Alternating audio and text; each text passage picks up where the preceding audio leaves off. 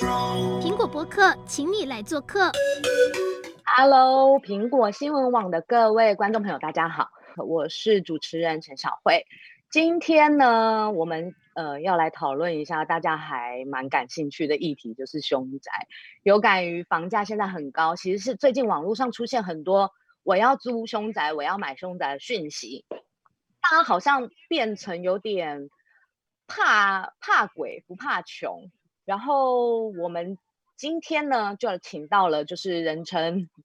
鬼凶呃鬼呃凶宅房仲的水镜呢，今天要来帮我们揭秘一下他自己本身接经手过这么多凶宅有什么样特殊的经验。水镜跟大家打个招呼吧。Hello，大家好，呃，我叫文一夫，那、我是 Hello，我是凶宅房仲的作者，那我的笔名叫水镜。那今天我来跟各位稍微介绍一下，那什么是凶宅，那以及买凶宅要注意哪一些事情。OK，今天我们另外也请到了就是文鼎地震市联合事务所的所长，因为他长得实在太像兰陵王了，所以我就自己帮他冠上了就是呃地震兰陵王的称号。欢迎所长曾志华。嗨，各位线上的朋友，大家好，大家午安。呃，感谢小慧有这个机会好邀请哦，在这个平台跟大家分享一下今天呃实务上呃我这边有做过的一些呃凶宅的案例，还有一些分享、呃，还有一些我们政府法规的一些规范的内容。嗯、那希望今天的分享可以有给各位很大的一些长知识啊，还有帮助。好，谢谢。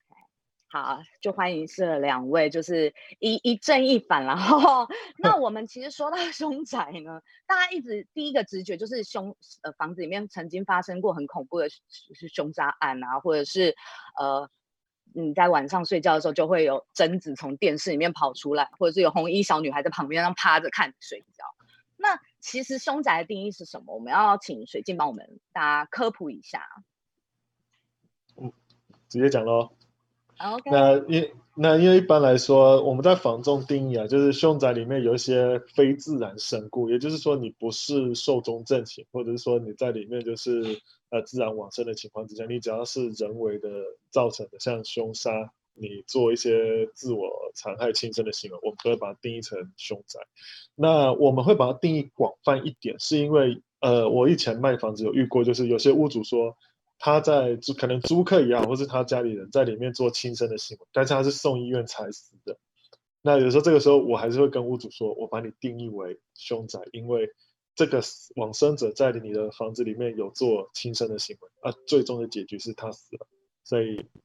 呃，不论是他在路上，还是死在家里，还是他在医院死的，反正他最终的结局是他已经往生了。那我会把它广泛成定义你的房子就是凶宅。那当然，它也分成了所谓，呃，有什么大凶、大凶啊，或小凶。其实要定义的话，可能我们一般认为啦，可能就是上吊的会比较凶一点。那其次就是一些像凶杀，甚至往后一点，你会看到像一些烧炭的那一些就还好啊。不过，不论是大中小，其实它都是凶宅。那有些往生者，他有一些执念在的时候，他不管是什么死法，他就是会有很重的。在里面这样子，嗯，OK，是这样。可是大家都觉得凶宅好像跟市价房价的价格上面会有落差，大概会落差到多少啊？呃，我以两个地区来说吧，像我是台中的，那我们台中一般来说，那有投资客去跟你出手凶宅，那如果是中古那种很老旧的。房子嘛，那我们可能市价投资客出价可能是五折到六折之间去喊。那像台北就不一样了，台北因为是首都嘛，那房价本身也高，他们的价格可能有时候会喊在七折，可能六五折、七折这个区间这样子去做成交这样子。那可所以台北跟台就是台北跟中南部的凶宅落差其实也是还有大概一成左右的价差。对对对。因为我之前卖台北就很明显了，台北就是可能打个七折去跟你谈，那有的好一点的地段不错，可能卖到七五折。哎，其实就换个说法嘛，你台北一平可能老公寓一平要五六十万，他突然间告诉你说我三十万卖你，或者是四十万卖你，你会不会想要去抢？其实会，你一定会想要去。我我不会，我会怕，我有点害怕。没有卖不掉的房子。真的，真没有卖不掉的房子，只有价钱的问题，对不对？对。那我们要请教一下所长啦，呃、应该是说，既然凶宅上面会有区分，你们在过户的时候会有看到什么样子的标注吗？就是在经手到你们这一段的时候。呃，其实其实凶宅这个东西哈，其实呃，它没有在法律上，比如说我们的法规规定这个是凶宅的部分，实物的部分都是因为呃买卖双方有一些呃纠纷、有些状况，然后打到诉讼才会有一些判例的出来。那其实我们一般买房子的部分，中介其实要做销售之前，他一定会有接受呃屋主的委托。好，那屋主的委托里面会去勾选，各位要去注意一下，有一个叫标的物现况说明书，里面会有一个小的栏位，通常都在那个文件的第二页，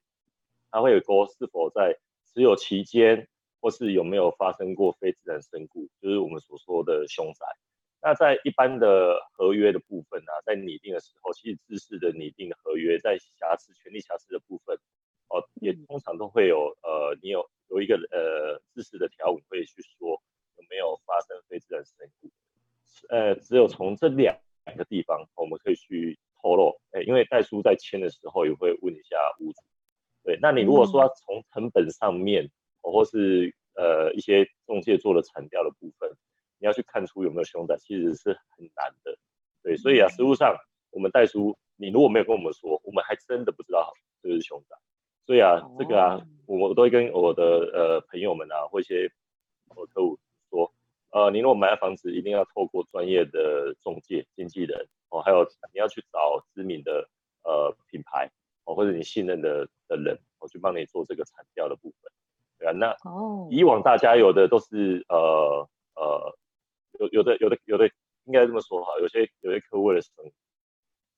中介费，简单讲，他就是要贪小便宜，然后他没去注意这个，然后就不小心买到凶宅，也有可能就就不，那就会有有有可能会引发纠纷，对不对？可是就是如果照刚刚所长讲的，所以其实，在凶宅这一块的认定，或者是那个现况标呃标的物现况说明书。他如果没有写的话，其实就会不知道他到底是不是凶宅，那就有可能会是被洗白过的凶宅，对吧？有有可能，然后因为呃，这么跟各位报告一下好，因为内政部的定义哈、嗯，它是在你持有期间哦，然后你有求死，就是屋主有或是不管谁在里面有求死的那个意志，然后又死在钻牛部分哦，就是比如我们说主建物啊、阳台啊这些的部分。你死在公社，那又不算。所以其实内政部的定义啊，呃，民国九十七年那时候有公布一个解释函，可是其实那个解释函到呃到现在现今好像现在一百一十年了，呃，全台湾从南到北，呃，有很多判例，可是每一个的案例的判例的认定都不一样。对，那以现在的呃法院判的的部分呢、啊，这样看下来哈、哦，它不会再以内政部的那一个的条文为最主要。它是应该是说，如果你的房子有发生过呃一些非自然身故或是一些不好的事情，比如凶杀，但不一定是死在呃房子里面哦，就是或是阳台还是干嘛的部分，那你会让消费者造造成心理上的极大的恐惧啊，还是说呃呃不舒服哦？那法院的认定，他会就认定这一个就是会造成呃房子的价值的减损。所以你在呃在售屋的时候，包含呃你委托中介，你要跟中介说，然后你也要跟消费者说，然后就说明这个房子的屋况。嗯、那让这样消费者在出价或者想要购买的意愿，他就会自己去衡量酌呃酌减那个价格的部分。对，那我们的合约书也会写。对，那这样的话应该是说，OK，所以那这样应该是说，那个水镜，你你你们。呃，中介的认定是从宽认定，可是看起来法律上的认定其实是在专有部分。那那像刚刚讲的，就是如果说是像那种呃，我从顶楼跳到三楼的露台，或者是跳到公社，那怎么算啊？呃，原则上我会把三楼也归类成是凶宅，因为它虽然是公社，因为一般露台它不计权状的话。它可能就归类在公社，只是说它是你专门去使用的部分，就是专门使用，呃，但是它不在你权状内。很多问题是他从楼上摔下来，那他就摔在你的露台，那原则上我会把它归类说你三楼也是，对，因为你 就他就他就对，他就在三楼啊，我打开门不就看到了？对啊，因为没人想说有一天我站在三楼露台那边，坐在椅子上，我想象一个人从那边从上面这样摔下来，可能他的尸体就在我眼上。哎呀，这所以这个经验告诉我们，胸露台户蛮可怕的。也不会了，都有好处了。那如果是跳到我好，如果是跳到公厕中庭这种呢？中庭呢？如果是跳到中庭的话，那原则上就没什么说他是归，就可能就只有他跳的那一户，我们把它归类是凶宅。因为我们有遇过，就是那个可能他从十四楼自己住家往下跳，然后就可能这个比较复杂，他就是撞击二楼的露台之后，因为冲击力很大，然后他尸体就到到大再弹到那个社区的中庭。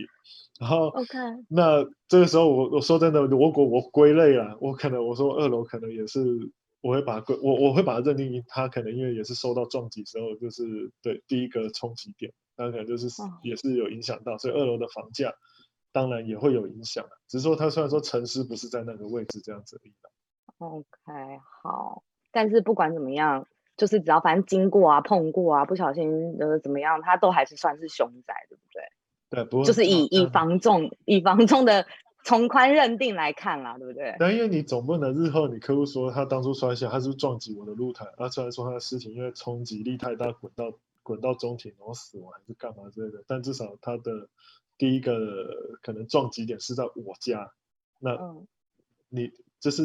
可能屋主心里买的人也好了，他心里至少会觉得说，哈，我家是人家摔下的时候第一个撞到这里，然后尸体因为撞击力怎样弹下去。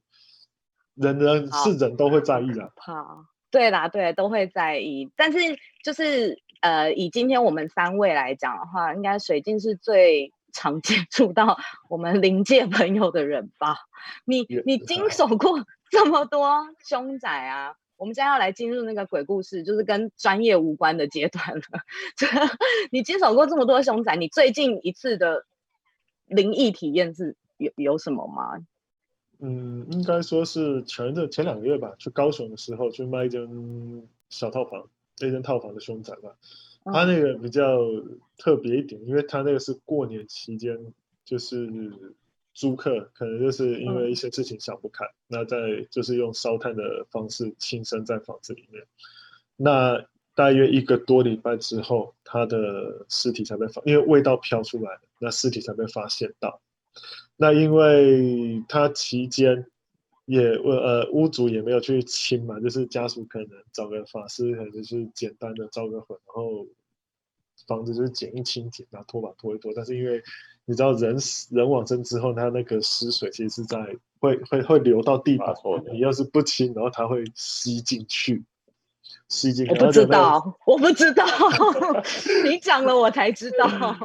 因为那味道，反正那味道就是我去的时候，我去的时候他已经在往生了一个多月了。那可是问题是我去的时候，那个味道就好像他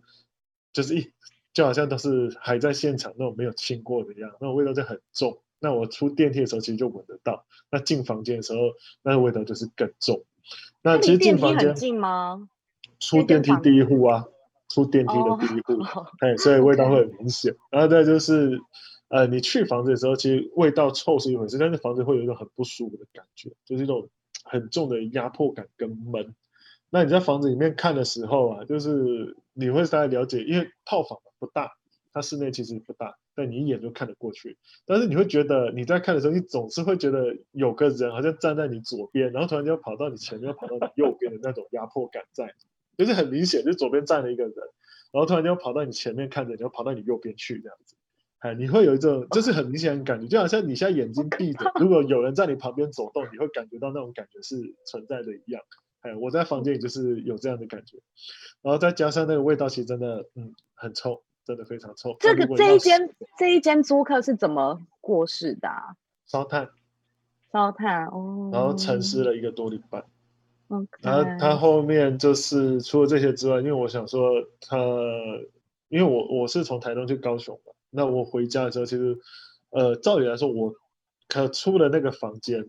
然后我还特就是味道很，因为那房间味道其实很重。那照理说，你出了房间不应该再有那种味道。但是我现在才明白，就是为什么人家说吃火锅啊、吃烧烤，那味道会粘在衣服上面。其实就好像我在房子里面一样，那个味道会粘在我衣服上面出来。那所以为了这件事情，我还跑到高雄的海边，骑进海边去吹风，吹了大概快一个小时的海风，把味道吹散了。就净，是净身一下。对啊，然后可是回家的时候，就是因为我开车回去嘛。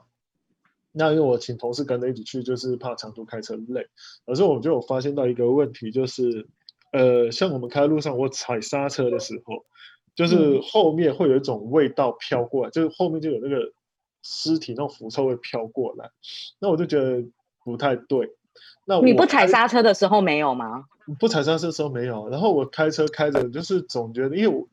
我会下意识看照后镜，就是不知道为什么，就是那一天回来就我会下意识看照后镜，因为我总觉得后面好像有坐人，可是我看一下又没人，然后继续看，就是会这样看，然后一直到我车下了台中，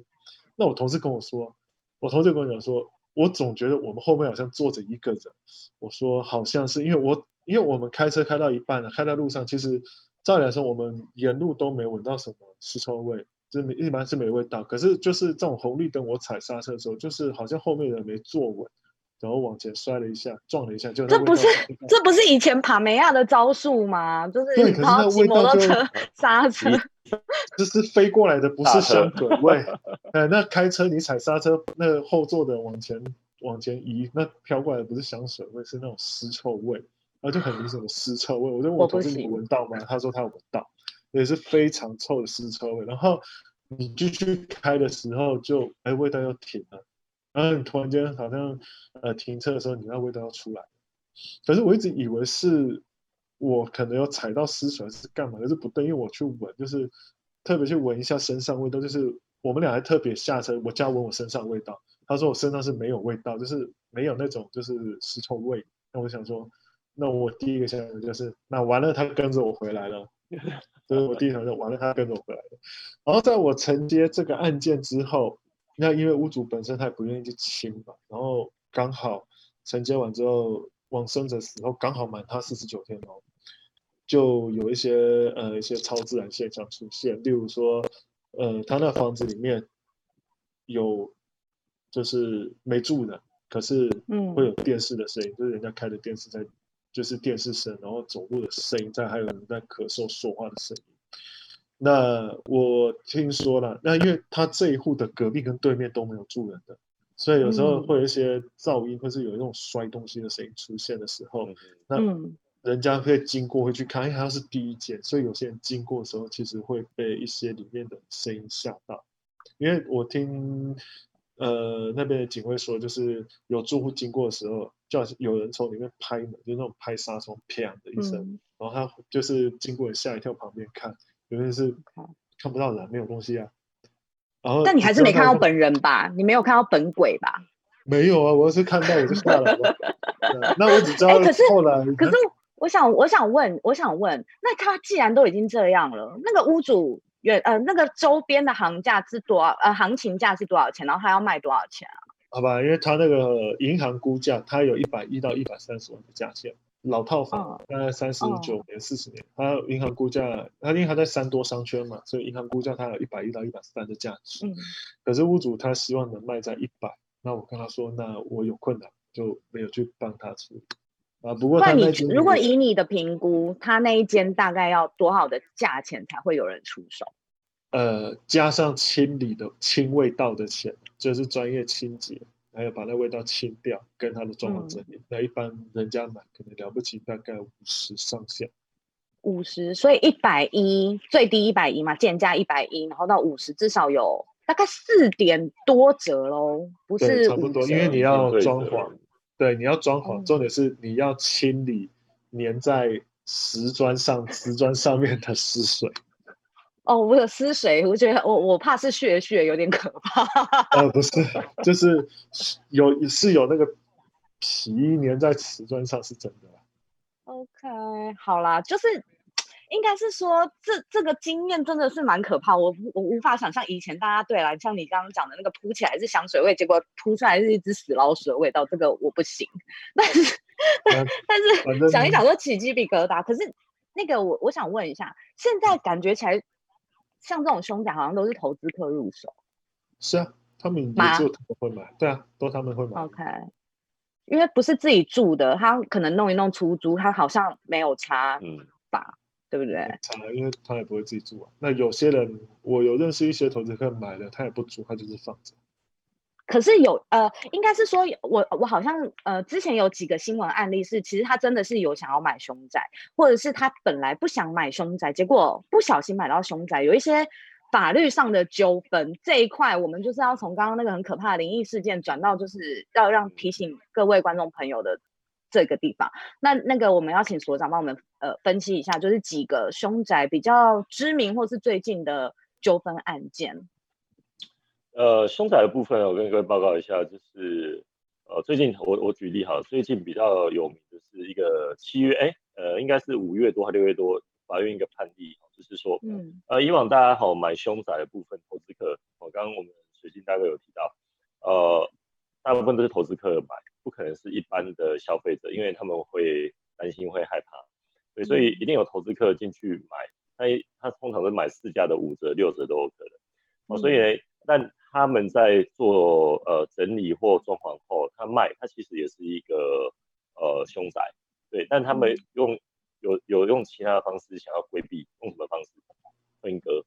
哦，呃，新闻最近那个的部分就是说，他提到分割这个部分，就是说，呃，本来一层公寓，那个案例好是在三楼，那呢，他把呃三楼切成两户，也就一前一后，那一前呃分割以后呢，在地震那边的话，它会有一个新的门牌。增设门牌以后会有新的建号，所以啊，其实新增的门牌跟建号，你你根本在任任何各大的什么呃凶宅网啊，还是网络啊，还干嘛都完全查不到。但是实物上它就是凶宅，它分割出来的那一户就是凶宅。那、因为消费者为什么这个案例会跑上去，就是说他呃在销售的时候没有包含中介，还有我们的屋主都没有去跟。买方买买主说提到说哦，这个房子是有发生非自然身故的部分。那因为他后来买到了以后，是透过谁知道邻居，他就问楼上楼下邻居说啊，那、你怎么会买这一户？啊，你知道以前那个发生什么事情啊？这样，通常啊，很多我们看的判例啊，都是因为这样而来的。所以啊，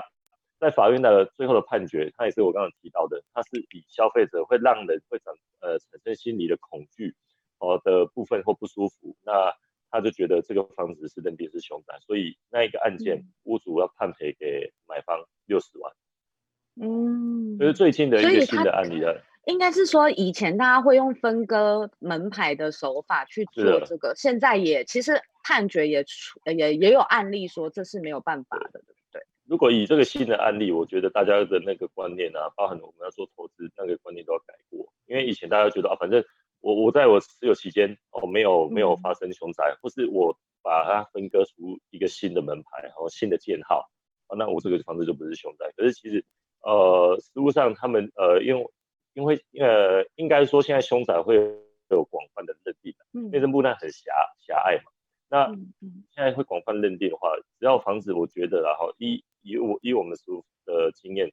有不管这一这一户或楼上楼下。或是你的左右，比如同一层好了，我觉得如果这种情况的话，其实我觉得如果当呃呃屋主或是中介的部分，我觉得都要告知，我觉得这件事情会比较呃比较不会后面会有一些纠纷的问题。所以应该是说，如果我我不想要买凶宅的话，我看到这个物件，我应该要要多邻居是我的那个邻居是我的传声筒。邻居。对，邻居应该是很重要的。对，以前呢、啊，其实以前警察局还可以问，但现在警察局不给你问了。为什么？个资。以前警察局 对，因为个曾经有提到个资，现在现在警察局不给你问的，那你现在只能透过呃，当然是第一线呃中介，然后再来是里长、邻里长，邻里长现在也不太问得到了，你只能问那个邻居。你可能要去买房子，你就三不五时这样一直走来走去，走来走去看。看会不会遇到邻居，然后问一下这个房子啊，怎样怎样怎样啊？有时候透过邻居，他就可以去了解这个部分啊。当然，呃，凶宅网是现在大家普遍的会去上网搜寻的，嗯、那那边的资料也算是蛮齐全的，哦，会会有在那边做公布，可以透过这几个方式去勾勒出来。嗯，可是我刚刚其实我们现在在直播当中，其实有那个也有也有网友留言说，房价比鬼还可怕。啦。所以其实应该是说，真的是没有卖不掉的房子。大家 对大家如果价钱够低够漂亮，然后它不要死的这么。戏剧化，对，戏剧就其实应该还是有蛮，还是蛮多人会对这个物件会有兴趣。那我们就可能要问一下水镜大大啊，想要捡便宜的民众啊，应该要注意些什么？如果我想要买凶宅的话，我应该要注意些什么才能？嗯、呃，买凶宅第一次就上手，这这句话好像不太对，但是 对投资第一次就上手，我的第一间房间就是要凶宅，对，第一间房间凶宅就是凶宅第一间，对，我们要请水晶帮我们讲一下注意事项，提醒一下民众。如果说像我最近如果说买凶宅呢，就是呃，主要是你要注意银行的贷款，因为银行一般认定就是你是事故物件，嗯、我贷款可能是五到六成。哎，就是五到六成，因为你买的可以贷款，还是可以贷款？可以，还是有，就是那一百四十几家银行，它那么多银行嘛，就是呃大有些的银行不会去做，但是一些其他的银行，他们如果说觉得评估可以，他还是会贷给你，就是五到六成，成数一定不高。他如果有贷的话，银行成数都贷不高。嗯，那那这是第一个你要注意，就是你买的话，它可能很便宜，你可能市价一千万，你可能买个六百万，但就算银行贷款六成好了。三百六十万，你还是要准备到呃一两百万的那个两两百出头万的那个自备款。对对对，其实这还是还是要先跟你们讲，就是买凶宅是很便宜，但你还是要去还是要去准备一些。所以买凶宅是为了要捡便宜，结果我要第一首先先付出的头期款可能要比较多。呃，对，因为贷款部分嘛，主要就是银行乘坐的时候，他会跟你说，因为他是事故物件，那银行那边会备注。那、嗯，他们如果说有银行愿意乘坐，嗯、那成数一定就可能就不高。像我遇到的经验就是五到六成，就这样子。那是不是是不是银行没有备注的就可以贷比较好？呃，银行如果没有备注的话，那我建议你合约价千万不要写市价的六折。哦，你就是我虽然跟你买六百万，假如一千万了，我虽然跟你买六百万，但我建议你合约价你别写六百，你就直接写一千吧。OK，这这个。这个好像不是很正确的做法。对，对，但这不要这样做，因为那是以前的。以前他们有些人是这样做，很久以前他是原的，那现在不行，因为现在是实价登录的关系，你只能照实去承写这些东西。就是你买六百，你就是买六百。对，而只是说，因为你买价有时候银行他在评估说，他就算没有上过新闻，好的，就是他没有他没有任何记录，他。他是凶宅，但他没有任何记录。那因为银行在访价的时候，他会发现到这附近的成交行情可能平均成交价都是在一千上下。那为什么唯独你的这户买这么便宜，会买在差不多六百万？那银行一他会去起疑嘛？那一般我们给一个建议的做法就是，你可以说是亲友买卖这样子，就是实价登录会备注一样，给个理由。嗯，对，我今天我今天终于知道了。等一下，实价登录上面有一些真的是奇怪的金额的交易，上面都写亲友备注，哎。呃，是啊，是啊，亲友买卖啊，亲友交易啊，okay, 所以啊，对对，亲友交易。我建议，如果说他是没有没有被记列管记录，银行不知道情况之下，你要买人皮，那你就。哎，不要教坏大家，不要教坏观众朋友。我们今天是很正派的哦。一个一个一个 一个我们遇到的经验去分享而已，他就是写 OK 这样子。那你没有这样做，好好好。没有没有，我我不这样做，就是你可以这样去银行问你为什么便宜，然后说啊没有，是亲友买就好。对啊，你就不用拿到那么多的自备款出来，可能银行愿意就是贷你六七成八成这样子，就不需要拿不需要拿那么多出来。当然这是对，这是一个我遇到的经验吧。好，其实我好，那我们现在最后啊，因为时间剩下大大概两分钟，我们是最后请所长也帮我们提醒一下观众朋友啦，是就是呃，在凶宅这一个部分有什么，如果要买的话，有什么要特别注意的吗？呃，依实务上我们代书在办的部分，当然是第一个就是你要买凶宅之前哦，我建议都先请你，你可以跟中介要成本或屋主的权状。嗯，然后直接请你熟识的银行或你认识的代书，请他先估价。因为刚刚呃，水水水水晶大哥有提到哈，就是说呃，银行的估价的部分，它如果有列管，比如这个是重大的呃案命案的的部分干嘛的，刑案啊，那很多银行通常他会不愿意，会带给你算很好的，那通常都不愿意承做。啊，比如之前有一个什么法拍啊，然后拍到凶宅的部分，拒绝贷款的部分这种事件，反正会有层出不穷的这些事情发生。所以啊，你为了避免去买到房子会有什么状况，请银行，呃，他们市面上那么多银行，可以找几间熟识的去送，再看银行里面会不会有列管。那如果没有列管，那当然就很变成它，简单讲，它就是一个一个正常店。虽然它是它是凶宅，可是它是正常店，那它的贷款程度就可以拉高。对，所以我觉得你要买买房子，不管你是说你真的要买凶宅，还是说你要买不动产投购的部分，我觉得第一个动作就是请银行先估价，然后呃顺便把你的财力啊衡量给给银行看一下能贷的额度跟成数有多少，还有利率条件。所以我觉得是蛮重要的。所以记得。不管是买凶宅还是不是买凶宅，第一件事情就是请银行先鉴价，对不对？啊，你不一定还可以查出来它到底是不是凶宅。就有一些人买凶宅，他可能命很硬啊，八字很合啊，他可以一进去就是发大财，开宾士啊，开 pose 啊。但是呢，我们一般小老百姓啦，我们可以可以避免，当然就是避免啦。那今天我们的鬼故事也听到了，凶宅的知识也听到了，其实好像就是非常的完整。谢谢两位来宾，对对对对对，谢谢来两位来宾分享。那未来请再锁定我们苹果新闻网的直播，那未来也会推出更多跟房地产相关的讯息，有兴趣或者是有想要知道什么议题，也可以在底下留言。好啦，那我们今天的直播就到这里结束，谢谢大家的收看啦，拜拜，拜拜。